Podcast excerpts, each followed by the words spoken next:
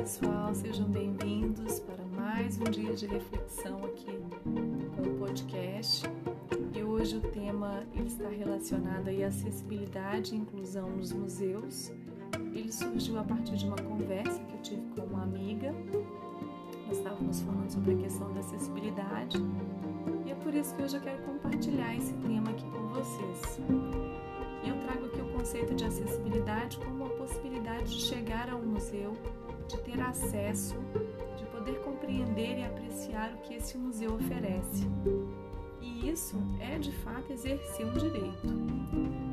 Mas o que presenciamos muitas vezes são obstáculos que impedem as pessoas de participarem e usufruírem das ditas instituições oficiais de cultura. Isso, consequentemente, inviabiliza o contato com as experiências museais, que é o que eu chamo aqui pelo acesso, pela condição de ver, de ouvir, de sentir, de compreender as obras.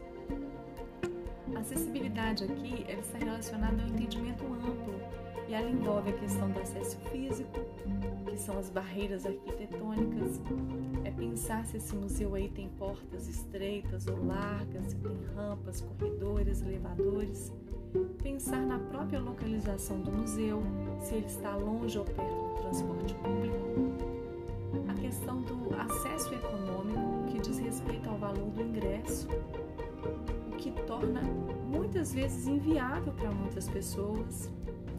Tem a questão do acesso intelectual, e isso expressa a possibilidade ou não de apropriar aí dos bens culturais é uma condição onde se recebe o apoio para compreender as exposições ou os objetos expostos.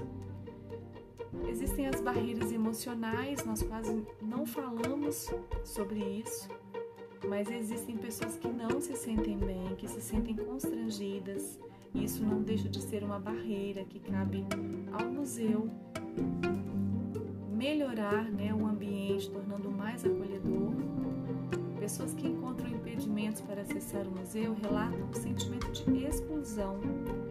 E algumas pesquisas apontam que quanto menor a renda e a escolaridade, maior é essa exclusão. Quando falamos de, de acessibilidade, logo vem à cabeça pessoas com necessidades especiais. Assim é conhecido todo aquele que possui algum tipo de limitação. Indivíduos que apresentam deficiência visual, cegueira ou baixa visão, deficiência mental, dificuldade de descodificar informações, problemas aí de atenção e concentração, deficiência física nos cadeirantes e a deficiência auditiva. Enfim, todos aqueles que têm dificuldade de acessar a obra ou a exposição. E hoje eu quero dar um zoom na forma como nós vemos as necessidades especiais, que na realidade são deficiências. E depois que eu comecei a acompanhar o trabalho e a explicação da Mariana Rosa, uma jornalista e educadora que trata da educação inclusiva, a minha compreensão sobre a deficiência mudou completamente. Olha o que ela diz. Mariana explica que não existem necessidades especiais quando falamos de seres humanos.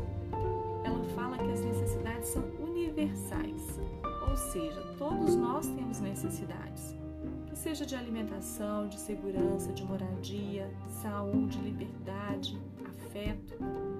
Mariana ilumina vários pontos, ampliando a compreensão sobre a deficiência de uma forma que eu nunca tinha pensado ou ouvido antes.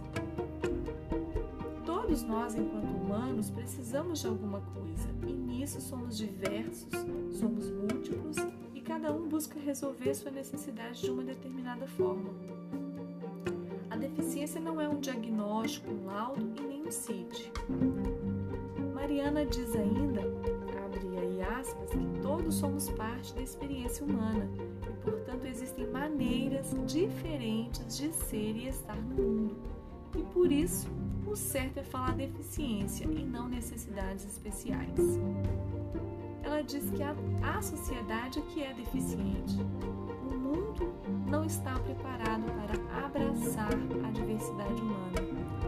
E isso quer dizer que ele não inclui pessoas, que ele, que ele não inclui os corpos que apresentam características de impedimentos